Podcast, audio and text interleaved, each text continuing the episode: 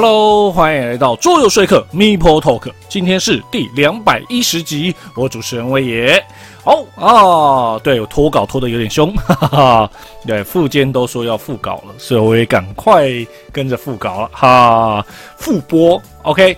那最近呢，其实我只能说上周没播对我也很痛哦，因为上周算是很多消息，像是那个。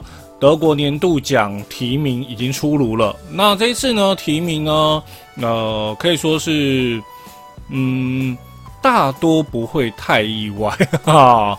对，那像这一次呢，呃，就是所谓的玩家奖，OK 啊，玩家奖沙丘入围了，OK，这个我觉得大家好像都觉得很合理，OK。那再来。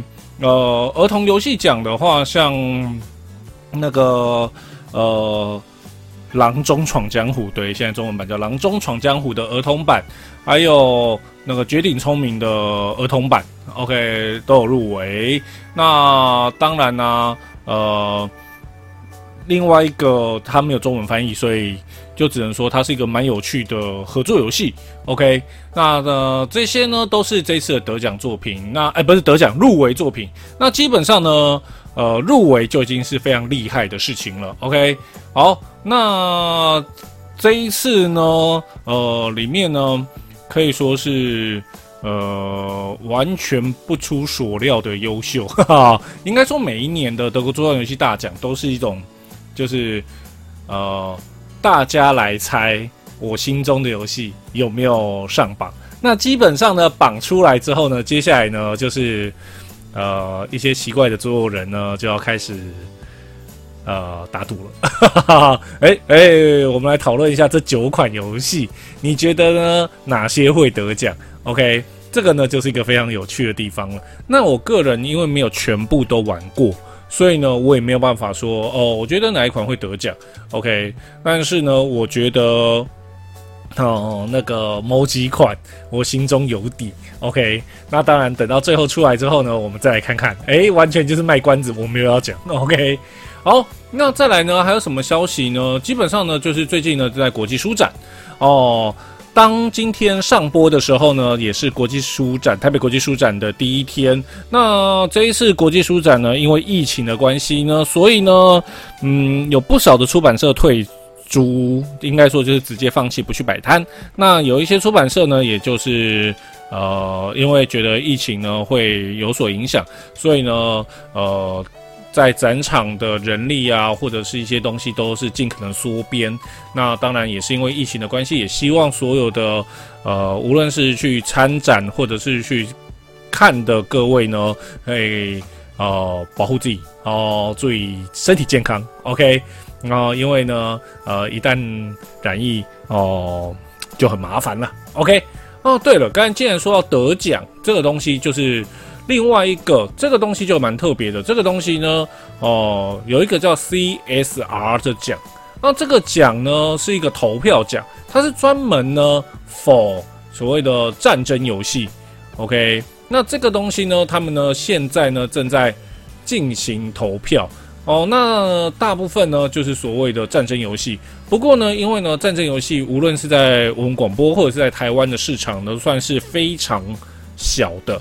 OK，所以呢，呃，这个投票结果呢，虽然只能说，呃，就是在小众中可能会说，就是啊，这个奖很重要，但是呢，对大部分没有在玩战棋游戏的玩家，可能就不会理解。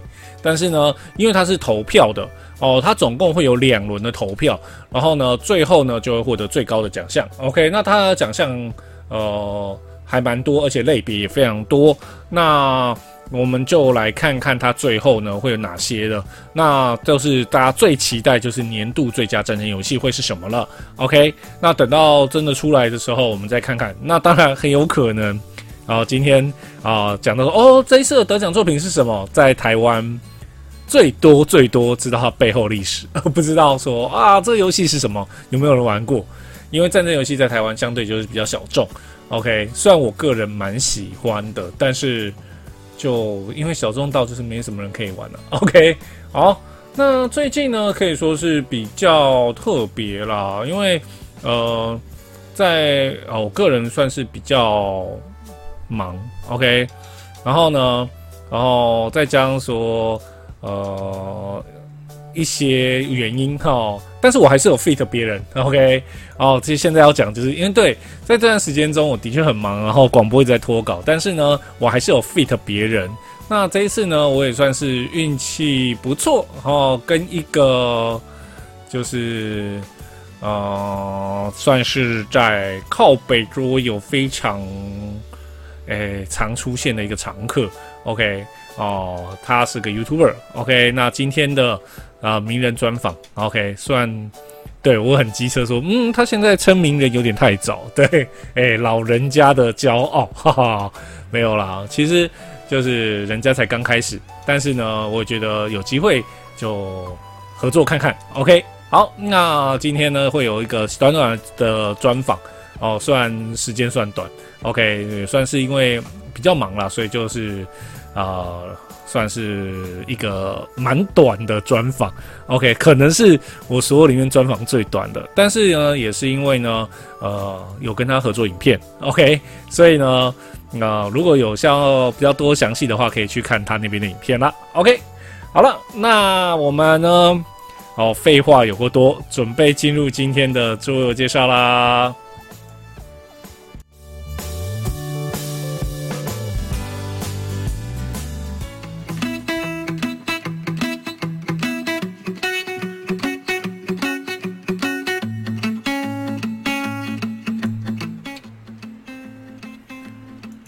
我的工作呢，会让我呢没有什么时间可以好好的看书。虽然呢，我的确是蛮爱看书的人，但是呢，因为工作的关系，让我看书的机会越来越少。OK，但是呢，你还是得收取各式各样的经呃知识。所以呢，我选择了在开车的时候听有声书。所以呢，我就大量的听有声书。那我当然会去挑。啊，挑书，但是也不是每一本书都有做有声书，这是一个蛮悲哀的地方。那在某一次的机因缘巧合之下，我听了一本本蛮特别的书。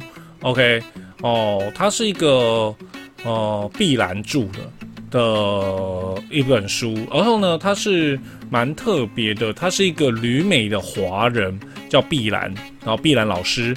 然后呢，他用七年的时间，将美国两百年来的历史，都给全部哦，用非常生动的笔法写出来。OK，哦，那当然很可惜，我是没有看到书，我是听有声书的。OK，那我只能说，当时我在听有声书的时候，有一点小小的痛苦，是因为，诶，就是。就是讲的人呢，有一点点加上自己的话语，OK，好，那但是呢，呃，在整个过程中呢，你可以听出，就是美国呢，从呃殖民到建国的这一段日子，OK，算是一个非常有趣的一套书。那为什么我会讲到这套书呢？因为呢，我们今天要讲的游戏，就是在美国开国的时候的一个蛮重大的事件。OK，那我们今天呢要讲的游戏呢就是这一款哦，《路易斯与克拉克》啦。OK，好，刚想说，诶，路易斯与克拉克跟美国建国跟讲的前提那个美国史有什么关系呢？没关系，我们等一下就会讲到。来，我们先介绍作者。来，作者呢是这位。啊，塞德里克·查布西是一个法国设计师。那他的作品呢？我先讲他的第一款作品，就是这一款《路易斯与克拉克》，算是一个呃出道即巅峰的一个作者。那他后面还有在做《辉光》跟《失落的探险者》哦，还有一些其他游戏。不过在台台湾都没有什么呃上市。OK，那这一款呢，《路易斯与克拉克》呢？哦，是二零一三年的作品，然后游戏人数一到五人，建议最佳人数是三个人，游戏时间一百二十分钟，然后呢，建议年龄十四岁以上，但是玩家建议年龄呢却是十二岁，因为其实我也不懂为什么要十四岁啊，可能因为这里面并没有血腥暴力。OK，好，然后呢，它的难度三点三四，算是不简单的。然后在这边我先讲一下哦，就是呢。呃，在这个游戏呢，我玩到的是新的版本，所以呢，我会以新的版本的规则为主，但是呢，我会稍微提一下，呃，他们两个的差异，新旧差异。好，那我先讲一下它的背景。路易斯与克拉克的远征这个事件呢，是一八零四年五月十四日开始，一直到哦一八零六年九月二十三日。OK，好，哦，那呢，这个呢是美国国内呢首次首次横越整个北美大陆，然后呢到达。大大哎，太平洋哦，不是右边是大西洋，左边是它那个太平洋，OK 的一个就是沿岸的考察活动。那领队的呢，就是美国陆军的呃呃路易斯上校，然后以及克拉克少尉，OK。那这个呢是由杰弗逊总统哦所发起的，OK。那为什么会做这件事情呢？是因为呢，当时美国独立之后呢，加拿大还是由美国人哦和。那个德克萨斯州西南部的西班牙人，哦，就是刚成立的时候，那边都还是有其他国家的人。然后呢，他们呢，哦，他们盘踞着那一带。然后呢，他们对路易斯安那州呢，呃，还是有所野心。所以呢，他们不断的煽动当地的印第安人来进行一系列的对抗。当地的美国移民，那杰弗逊总统呢认为说，哦，这个地方呢要控制住呢，然后必须要有武力，然后但是我要必须了解这些地方，所以呢，他向美国陆军呢寻求协助，所以呢就决定派他们两个，然后以及总共四十五人的探险队，然后其中呢有包含懂西班牙语和印第安话的一些翻译，然后呢，然后进行这些的。哦，探险。那这个探险呢，之所以意义重大，另外一个方面呢，是因为同一时间哦，包括英国、法国、西班牙都不断的关切和威胁，但是他们不顾一切，就是这个探索军团的队伍呢，乘着一艘龙骨艇和两艘双轨平底船，沿着密苏里溪河啊，密苏里河，OK，密苏里河沿啊逆流而上。OK，一直到哦，从一八零四年五月十四号开始出发，OK，到十月十六号哦，到达了哥伦比亚河，OK，然后呢，在那边呢，他们考察了一个月之后呢，建立了一座名为科拉特索普堡的堡垒。那这个堡垒呢？哦，建成之后呢，就宣布美国的军事力量呢，哦，延伸到太平洋沿岸啦。OK，好，所以呢，这个呢，对美国而言呢，是一个非常重要的历史事件。OK，那我们呢，哦，就是要扮演的，就是克拉克与呃路易斯与克拉克的远征，我们要开始去远征他了。好，那游戏呢？哦，每个玩家呢会有一个玩家版图，然后中间会有个公用版图。然后呢，在这游戏中，哦，其实呃基本规则不会很难，但是呢，呃，它有很多的变化性。OK，好，那现在来稍微讲一下这游戏呢。哦，游戏目的呢很简单，你从呢版图呃中央版图好，开中央版图哦，中央版图的右侧呢，然后呢从为出发点一路到达左侧。哦，就算获胜，OK，然后先到游戏就结束，那那个人就获胜了，OK。那在过程中呢，我们呢，呃，可以派人去呃印第安村庄去想办法做各式各样的资源补给。当然，呃，右侧呢有一整排的地方呢，可以雇佣新的角色，OK。好，那在这个游戏哦，来讲一下。哦，既然讲游戏胜利条件就是有一个人到达终点就结束，那在过程中呢，玩家们要做的事情很简单哦，真的蛮简单的。轮到你的时候呢，有三个选择，呃，应该说 有两个选择，OK，还有两个自由动作。好，第一个动作呢，你可以派人到版图上面。好，在游戏呢，你一开始呢，哦，手上会有一些人，OK，然后你可以拍到版图上面。那版图上面的大部分呢，就是获得资源。那有一些呢，例如说，哦，我站上去之后呢，我可以获得呃两个啊两个毛皮，或者是两个木头，或者是一个装置一个木头，或者一个食物一个毛皮，OK。哦，那或者呢，你可以用那木头来做成独木舟。OK，哦，有做成独木舟呢？为什么呢？因为你要前进嘛，在海上要前进，哎，不算河海啊，河河上前进，你需要有船只。OK，那你也可以用三个任意物资呢来换一匹马。为什么要马呢？因为很不幸哦，竟然呢，啊，河流在流嘛，就会遇到山脉。OK，遇到瀑布哦，在那个呃路易斯与那个克拉克远征的。的文献其实它已经变成一本书了，OK，他们的记录就变成一本很棒的一本书。哦，里面有讲到他们遇到了很多的瀑布，好，那那个时候呢就只能想办法爬山了，OK，好，那再来呢，在这游戏中呢还有一些特殊功能。哦，那例如说呢三个木头你可以增加你的船的大小，那等一下我们这个再讲，再来你可以用呃一个肉。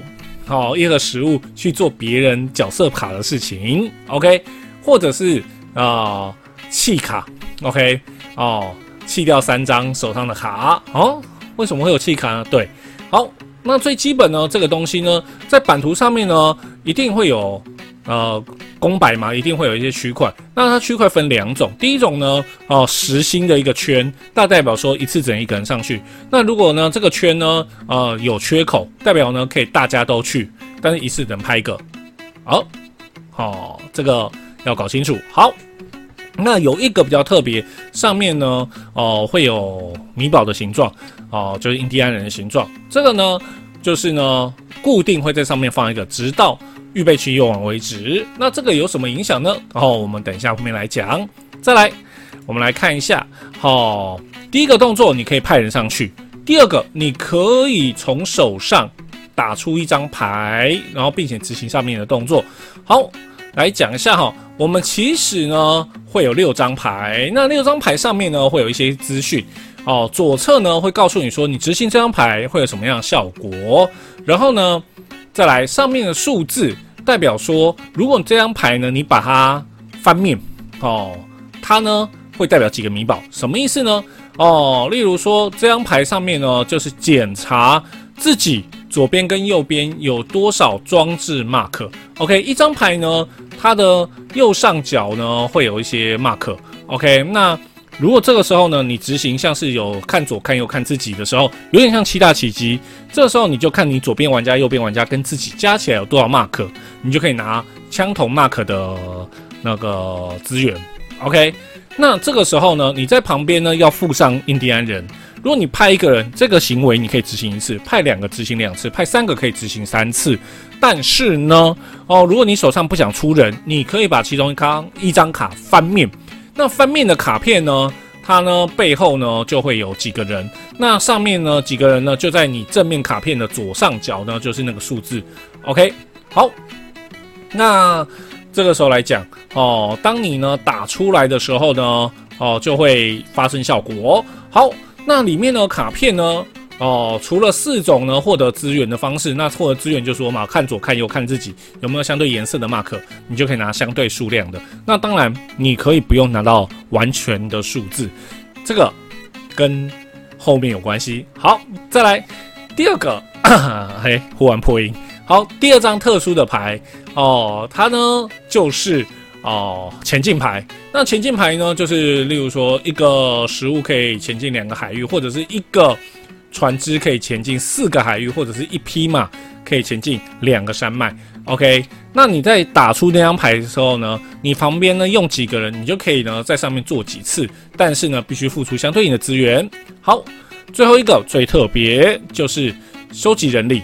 OK，这个呢是非常特别的。好，这个时候呢就会影响到玩家版图了。好，在这游戏中呢，东人派到上面去呢是永远不会跑掉的。OK。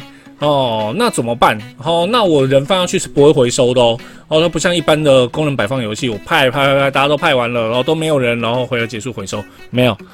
那些工人大家都通用的，所以呢你摆上去就不会再回来了。那怎么办呢？这个时候你就打出了就是招募印第安人的时候，这个时候当你打出来的时候呢，会把所有的哦版图上面的人全部集中到版图中间的一个集合点。OK。好，那大家集合到集合点之后呢，接下来你可以呢从那个集合点里面的人拿取你想要的数量。OK，那前提是有那么多了。OK，啊，这个时候来讲，如果呃都没有人，都没有人怎么办？没关系，刚才有说版图上面会固定放一个人。OK，所以你再差再差都有一个人。好，当你拿完之后呢，那个刚才说固定会放一个人的地方就会补一个，直到不能补为止。OK，这也是你获得印第安人的方法啦。OK，好，这两个呢，就是呃轮到你的时候呢，你要做的事情，要么就是派人上去做事，要么就是打牌，并且呢，呃，打另外一张牌来增加人力，或者是也可以用印第安人，然后直接放上去来获得做那张牌的次数。OK，好，这时候来讲，好，那除了这两个行动之外，还有什么呢？好，来哦，两个自由行动，第一个自由行动一回合只能做一次，OK。叫做招募人。好，刚刚有说嘛，哦，在版图的最右侧呢，哦，会有可以放人的区块。那游戏中呢，会有将近五十几张，将近六十张，应该是六十张的角色卡。然后呢，呃，随机放在那个排队的最上方。然后呢，会像顺流一样一路流下来。当有人买掉之后呢，就会往下递补。那当你要买角色的时候呢，你也必须付出相对应的布料跟装备。OK，那装备哎，布料就黄色嘛，然后装备就灰色。那这个时候来讲，哎，我在版图上面呢，只有看到布料有一二三四五，但是呢，装备没有数字。OK，那装备的那个位置呢，刚刚好呢，就是我们角色卡左上角的那个数字。所以呢，一个角色卡呢，哦，它有可能呢，它数字角呃，应该说它装备是三，OK，那代表说它在那张牌的位置，假设它是一块布，就要加三个装备就可以把它买回去了，买了就进手上，OK，你就可以再使用它。好，再来来讲一下哦，这个游戏中哦，对，给大家看一下角色卡，OK，这就是角色卡。好，当你购买角色卡的时候呢？会有几个状况，好，就是呢，在那一瞬间呢，因为要付所谓的装备，OK，那你既然要付装备的话，就会出现一些很可怕的事情，就是，呃，我装备不够怎么办？你可以从手上弃掉手上的牌，哦，因为牌背的右下角会告诉你说，这张牌如果你把它弃掉，可以抵多少装备，OK，那当然功能越强。然后数字越大，那它的装备就越多。OK，那大家就越舍不得弃掉它了。OK，好，这个时候来讲，那我牌一直打，打了就放在桌面上。OK，那这个时候怎么办呢？你可以选择扎营。OK，好，当你选择扎营的时候呢，这时候来看一下玩家版图。玩家版图呢有呃。因为我先讲，我现在开出来的版图呢，上面会有大量大量的玩家，OK，会有五个，OK。但是呢，这个时候来讲一下哈，哦，基本上一个人只有一张板啊。那板上面呢，从左至右呢，代表的意思呢，左边呢是它可以放三个物资，然后再来旁边一个，它可以放三个，但是上面会有太阳符号。再来是五个，上面会有太阳符号以及每个的意思。再来一艘独木舟，上面呢可以放。一个印第安人以及一个超大的独木舟群，也是可以放无数多个独木舟。OK，好，当你喊扎营的时候呢，这个时候把你手上的牌数放一边。然后呢，把你桌面上的牌全部回收。然后呢，如果呢你有用桌面上的牌，并且用印第安人去加幅增加它的使用次数的话，那印第安人就要回到船上面去。那能够放独木舟就放独木舟，不能放的话就放到那个一大群里面。OK，好，这个时候来讲一下哦，这个时候就是新旧版的差异了，就是太阳。好，先讲怎样会获得太阳。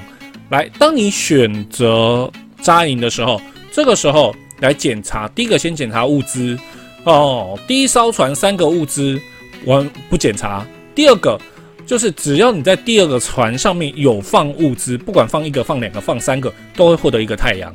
再来下一个可以有五格的，你放一个就要拿一个太阳。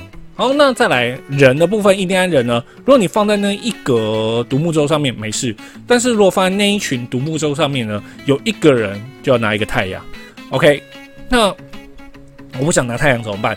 好，刚刚有说哦，我们可以买这个船板块。那买船板块的时候呢，这个时候呢，哦哦哦，比较特别哦，这个是新版跟旧版有点差异，哈哈。那图是旧版的，OK，新版的话有一点差。那旧版呢？哦，是会开五个物资的五格，然后另外一个是开三格。那新版的话呢，是开两个物资，然后另外一个是开一个人。OK，那唯一不一样，最大不一样是有太阳跟没太阳。旧版有太阳，新版没太阳。OK，好，那这时候来讲，拿到太阳会发生什么事情？然后先讲一下旧版规则，很简单，当你翻扎营的时候，你要做一个。呃，扎印标示物放在你现在的位置，然后往后退，对，就是往后退，没有什么。你要拿几个太阳就退几步。但是呢，新版呢用另外一个方式来处理，就是给你太阳。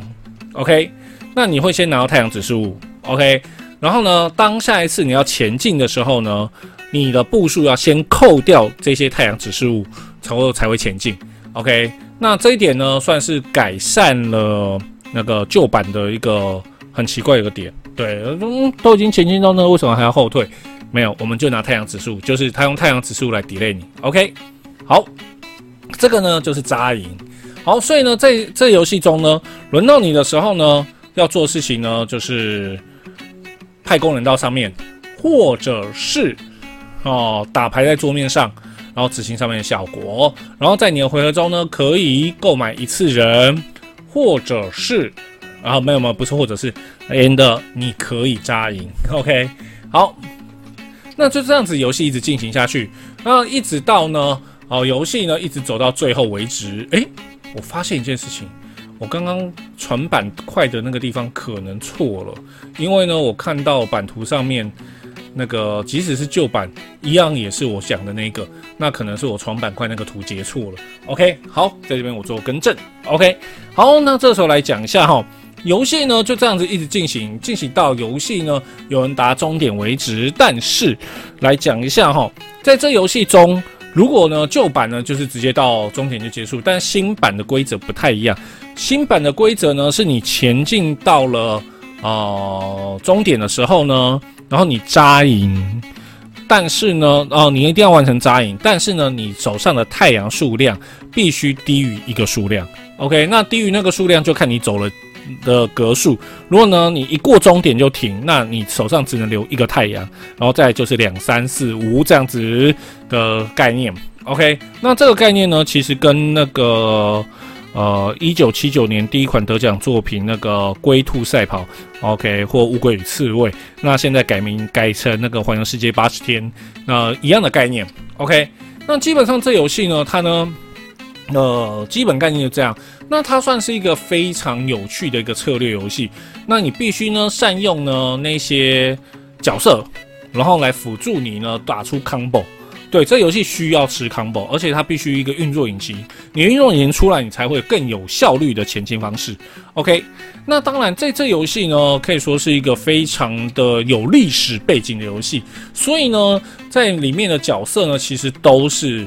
大应该都是了，都是真实历史里面会出现的角色。哦，你看嘛，一开始出航就四十五个人了，包括我们中间会遇到的那些印第安人留下姓名的那些。那包括呢，哦，里面有一张呢，哦，编号五十三号的这一张呢，哦，他算是一个非常特别的人物。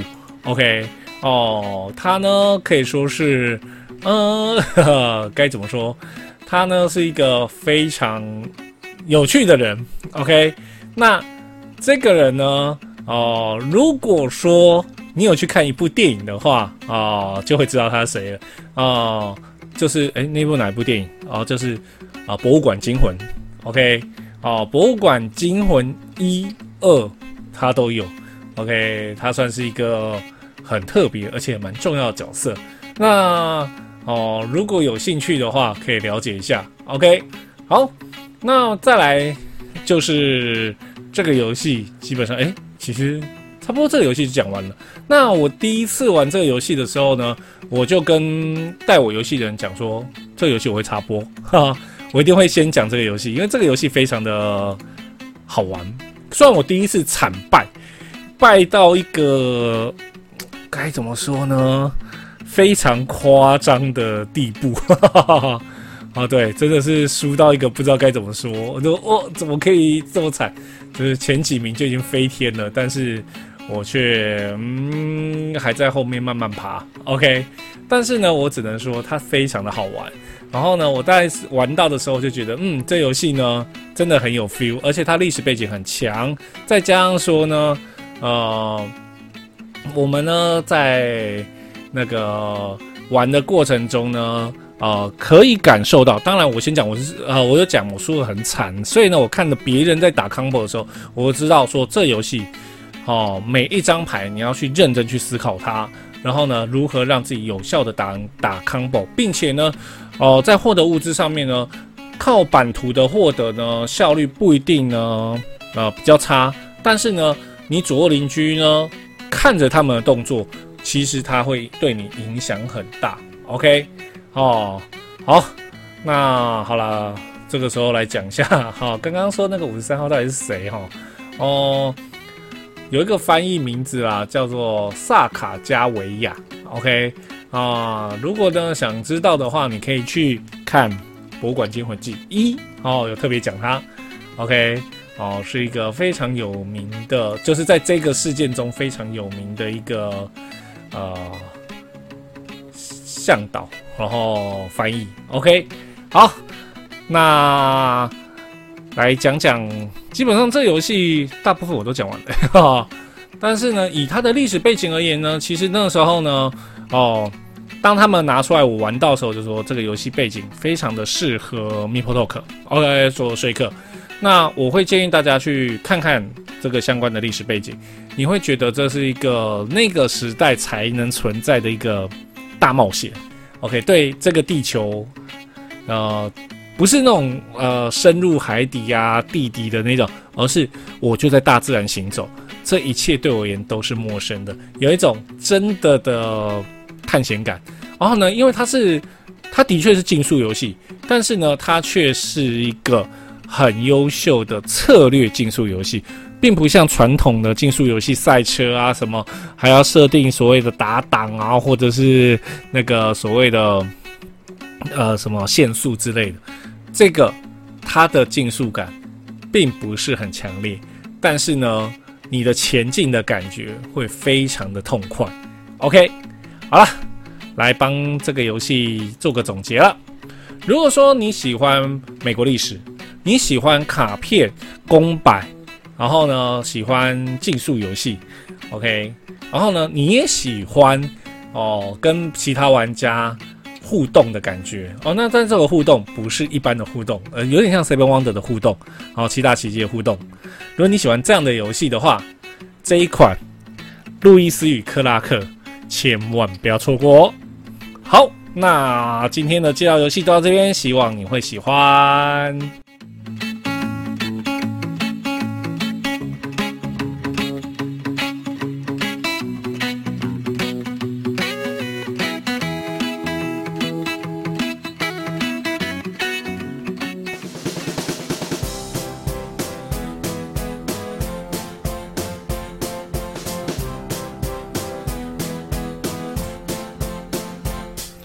桌游新闻，今天一样有三则桌游新闻。第一则，好，大部分运动游戏呢，其实都很难呢，用桌上游戏完整的体验出它的感觉。但是呢，今天这款游戏呢，虽然是个运动游戏，但是呢，它用另外一种方式包装，让整个游戏呢充满了无限的乐趣。哦，那这个游戏呢，叫做 Qdo。哦，好，它是一个射箭游戏。那今天呢，是一个有趣，它是一个非常有趣的骰子射箭游戏。那这个游戏呢，每个玩家呢会有角色卡，然后呢，以及呢，然后你的上面呢会有所谓的计分表啊，那个靶，然后呢，你的目的呢就是去射靶。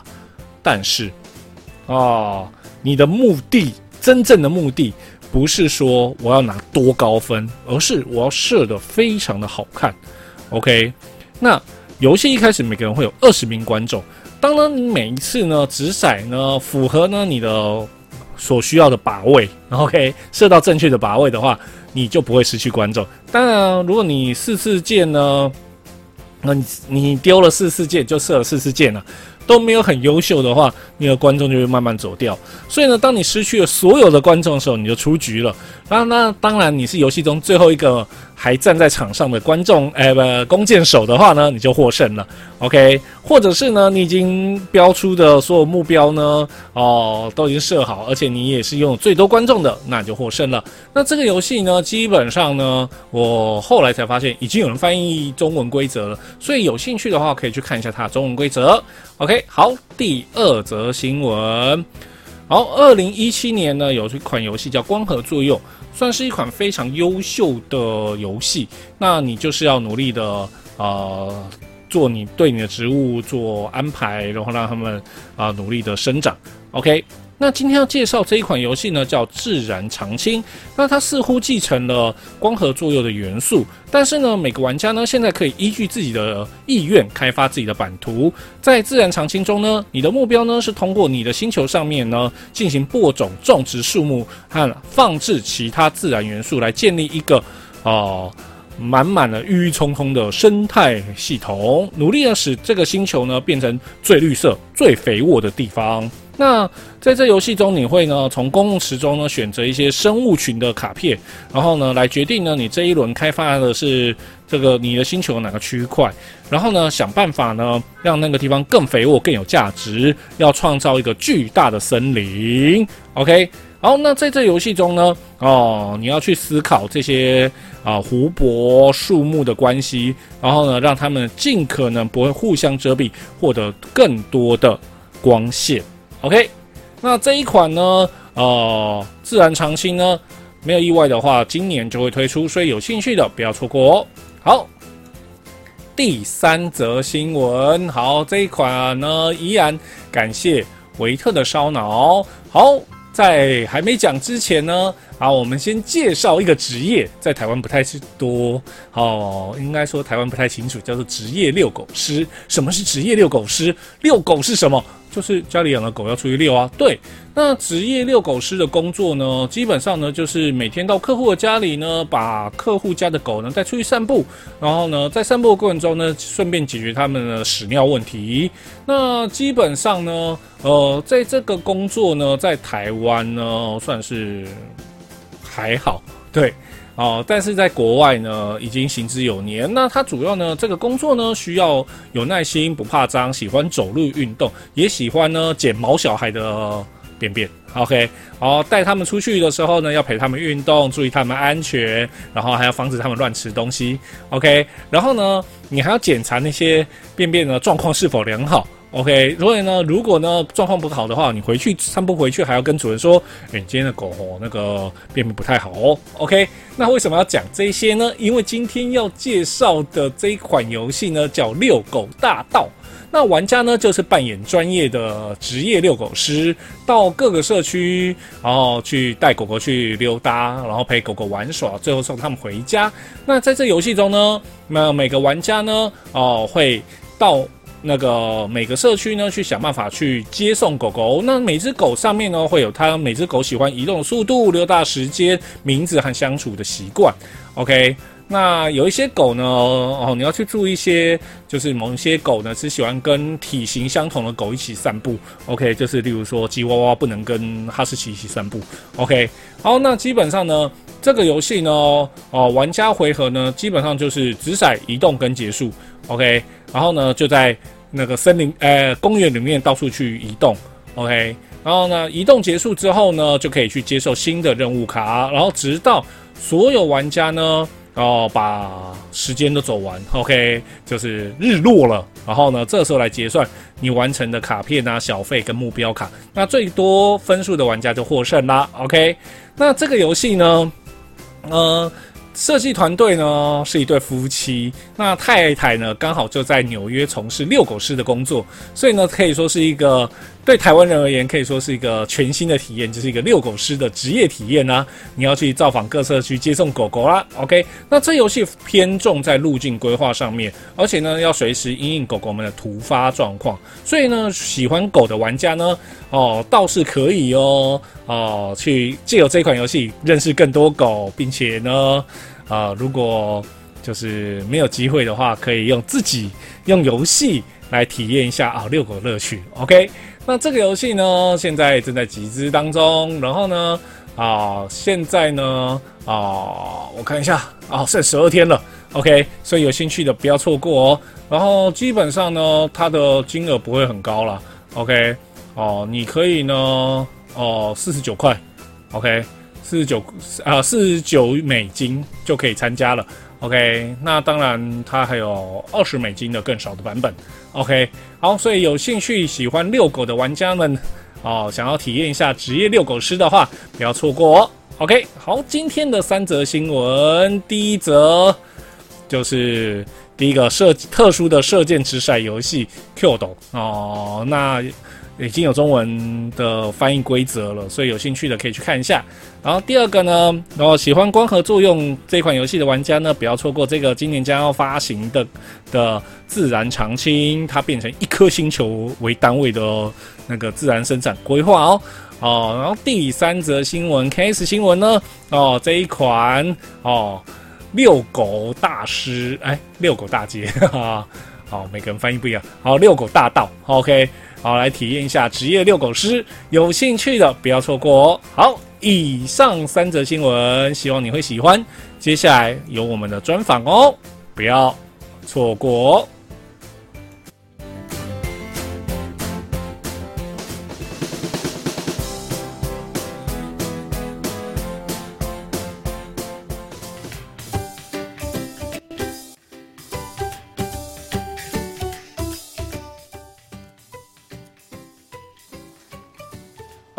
现在呢，下一趴呢，呃，这一趴呢，照常理叫做名人专访，但是呢，现在这个呢，算是名人吗？我们现在先考虑一下啦，这样讲会不会很机车啊？我们有一点，有一点。对，那我们现在呢，这一次呢，访问的呢，就是我们现在靠背桌游最热烈讨论的温的啊，来欢迎，Hello，Hello，大家好，我是温的啊。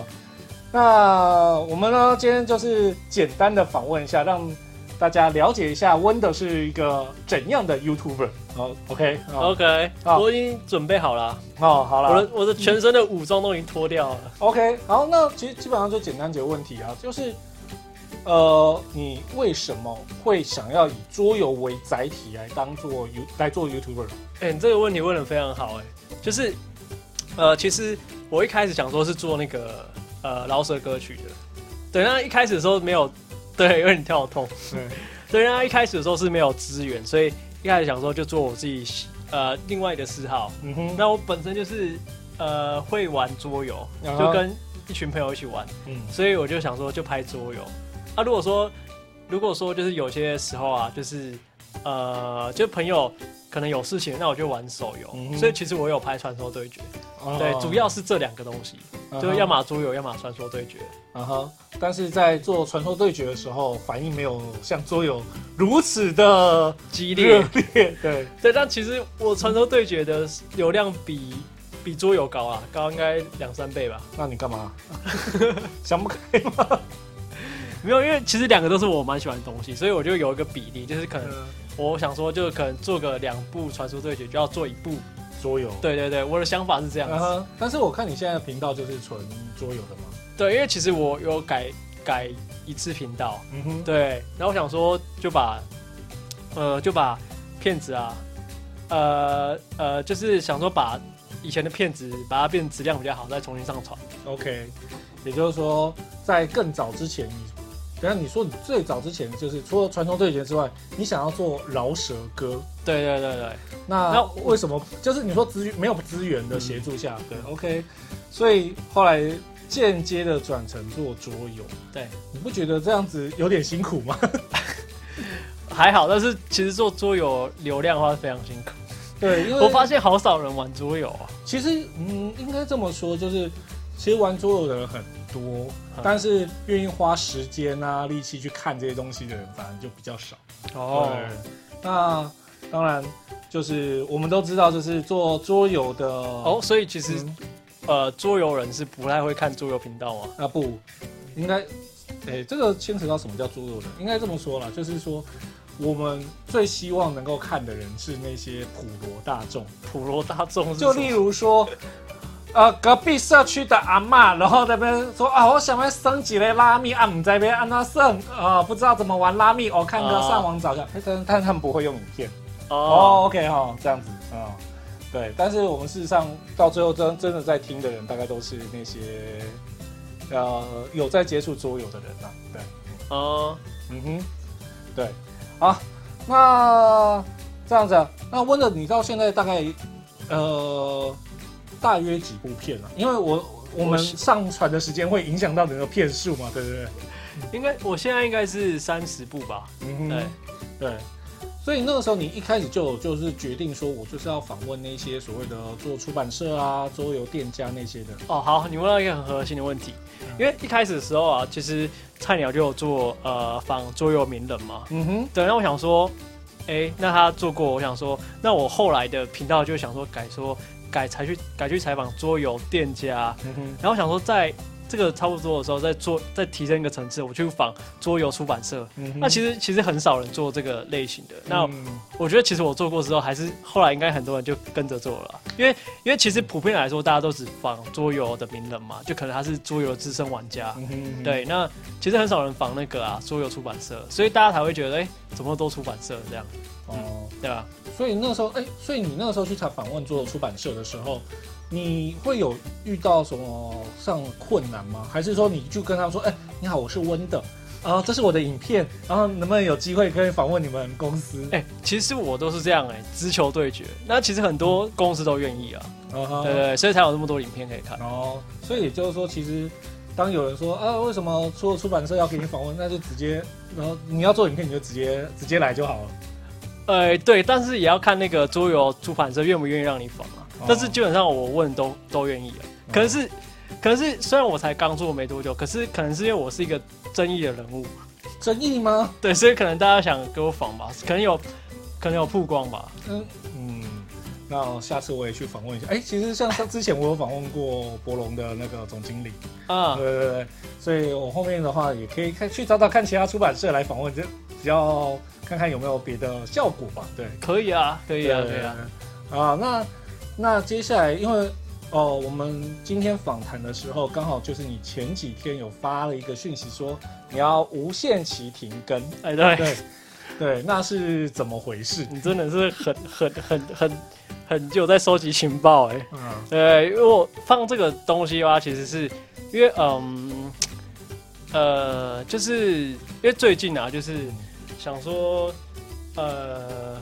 就是休息一下，调整一下心态。嗯哼，对，所以才想说，哎，我先放个这个东西。那当然，未来是有机会的话，还是会上片的。对，OK。那既然未来还有机会上片，那未来的影片有什么走向变化，或者是有什么细化的准备吗？没有，就一如既往。哦，就是名人、店家，对，然后出版社，对这些。那其实如果仿，哎，其实也反而差不多。嗯，那。其实还有一个单元，应该是我我蛮早就做，应该很少人做，就是桌游设计这一块。哦，对，像我就访问桌游设计师，对我希望针对设计这一环，对我觉得这个还蛮有趣，但是蛮少人做的。对对，然后还有还有我另外一个呃的比较呃主流呃比较主流的观众，就是因为我很多有些玩家看我是派对玩家，就是阿瓦隆或者很少，那所以我最近其实。有在做那个阿瓦隆的实况。哦，有，对对对对对对，就大家一起玩这样子，对，那我会剪剪呃类似的影片，OK，对，大家都可以关注一下。那提醒你一件事情，做出版社还有很多，只是你还没访问到而已。所以呢，呃，如果有兴趣啊，听到这一集的时候，如果你觉得哎。我想要跟那个温的好聊聊的话，你可以做出版社啊，可以找温的。然后如果真的找不到，你可以找我。有意愿报名的话，对，有意愿报名的话，OK 啊。那因为今天就是算是一个很临时的访谈呐，所以长度不会很长。所以呢，也是很感谢温的，因为临时接受我的采访。OK 啊，这其实我蛮我其实我觉得我蛮感谢的，因为威也其实他也是一个呃很资深的前辈，然后他也愿意，诶，就是呃跟我一起 fit 影片，我觉得蛮酷的。对，其实因为其实很多嗯。可能比较资深的啊，资深的做桌游玩家嘛，可能就觉得哎，你才刚出来，就觉得哎，跟你反而没什么意思。那其实我玩桌游也是玩十年了，我从十八岁，我现在二十八岁，十年了嘛，都差不多。因为高中暑假嘛接触到，对。但我发现其实，哎，桌游圈其实好像。也也蛮多东西可以挖的，哦。就是其实会有一些资深玩家啊，对，那有些桌游的一些故事啊，我觉得其实蛮有趣的，对吧？对吧？没关系，等你以后的影片呢，慢慢的越来越丰富的时候，大家就会了解了。嗯，OK，好，那我们今天的，其实你可以再访多一点，没关系，或时间，对啊，啊，没关系啊，我们今天的名人专访就到这里，不要因为时间压力啊，不好意思啊，OK，啊，那。当然，我相信温的一定还有很多话想要跟大家讲，对不对？但是如果想知道的话，去看他影片哦。对，OK。好，我们下集待续，我们有留第二个伏笔哦。我们大家其实我们还有合作另外一部影片，大家可以去看。OK，好，那今天的名人专访吗？就到这边结束，感谢大家，谢谢，谢谢，感谢威爷。